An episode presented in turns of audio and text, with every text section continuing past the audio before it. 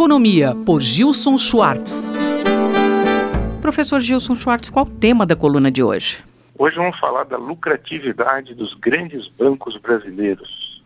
Acabou de vir a público um conjunto de dados sobre lucros dos grandes bancos brasileiros. Em 2017, um aumento do lucro, 21%.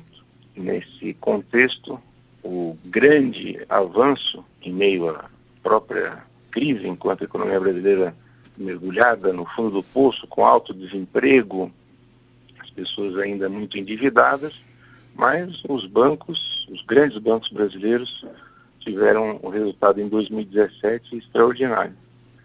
É, significa um aumento da rentabilidade, né, os grandes bancos privados é, à frente, Itaú, Unibanco, Bradesco, Santander, e nesse grupo, nessa linha de frente dos grandes bancos brasileiros, o Banco do Brasil.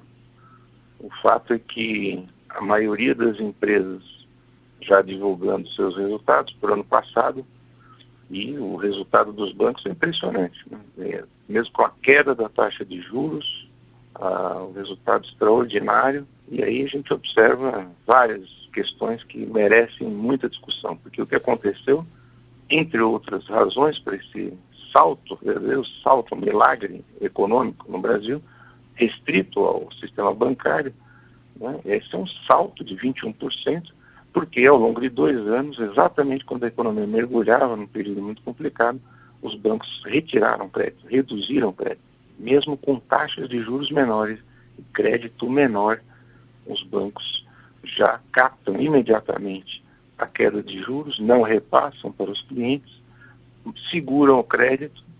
Quando o crédito reage, como foi declarado por um dos dirigentes dos bancos, bom, vamos aproveitar agora e vamos manter as taxas como estão, né, mas vamos concentrar em pessoas físicas e micro e pequenas empresas. Então também dificulta a retomada, porque justamente as pessoas físicas e as pequenas empresas, mais uma vez, ficam para trás, né, enquanto a lucratividade dos bancos dá esse salto impressionante.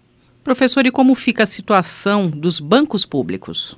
Justamente eh, a relação entre crédito público e crédito privado tem sido um dos focos das transformações que o governo Temer eh, imprimiu à economia nesse intervalo curtíssimo, já mudanças bastante fortes na relação entre o BNDES e o Tesouro, por exemplo, Tesouro Nacional, né? e claramente se vê aqui o Banco do Brasil, ele está lanterninha aqui.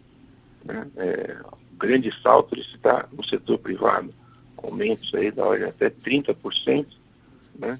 O Banco do Brasil recuperou e, segundo o seu presidente, né, declarou, objetivo declarado do Banco do Brasil, né? A rentabilidade foi 12% em 2017 e o presidente que não está contente ainda com o número, abaixo dos concorrentes privados, ele quer avançar mais.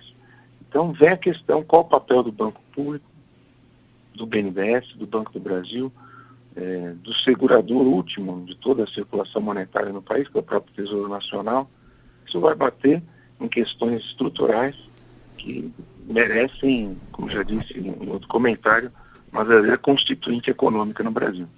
Semana que vem voltamos comentando as tendências da economia, política e tecnologia no Brasil e no mundo. Eu, Simone Lemos, ouvi o professor Gilson Schwartz.